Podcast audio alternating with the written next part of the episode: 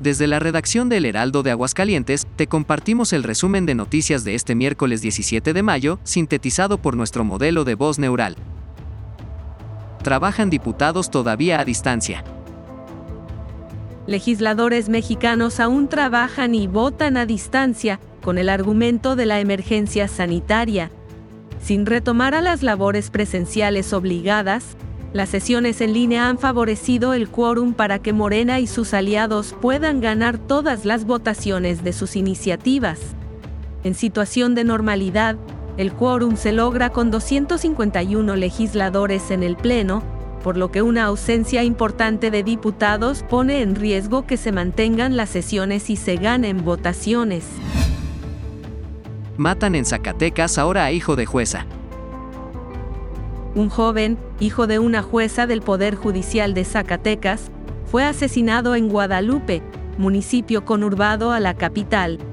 El crimen se cometió minutos antes de las 8 horas, cuando el ahora Oxiso salía de su domicilio en la calle Diamante, del fraccionamiento Mina Azul, ubicado al sureste de la ciudad. Hombres armados aún no identificados abrieron fuego contra el joven, quien viajaba en un automóvil blanco Nissan Versa, para después huir con rumbo desconocido. Y en información local. Deuda en la mira para nuevo modelo. El municipio de Aguascalientes está considerando la posibilidad de obtener un crédito a corto plazo para financiar el inicio de operaciones de MIA, según anunció el alcalde, Leo Montañez. El edil estima que se necesitará un presupuesto de 230 millones de pesos para iniciar el nuevo modelo, de los cuales 140 millones se prevén destinar a la adquisición de activos fijos y 30 millones adicionales para el funcionamiento de la OPD desde octubre hasta el 31 de diciembre. Amagan productores con tomar carreteras.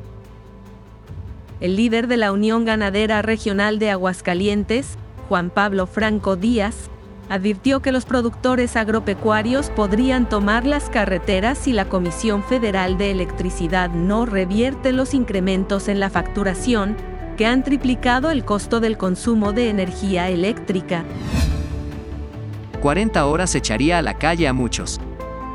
La propuesta legislativa para reducir las jornadas laborales podría llevar a la pérdida de empleos en lugar de mejorar la productividad, según Juan Manuel Ávila Hernández, presidente de Coparmex Aguascalientes, quien señala que si estas estrategias no se implementan de manera consensuada y gradual, podrían causar más daño que beneficio.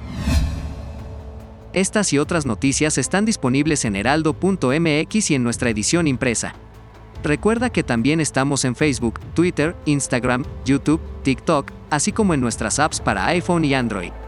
Este podcast lo encuentras en tu plataforma de audio favorita. Nos escuchamos mañana jueves.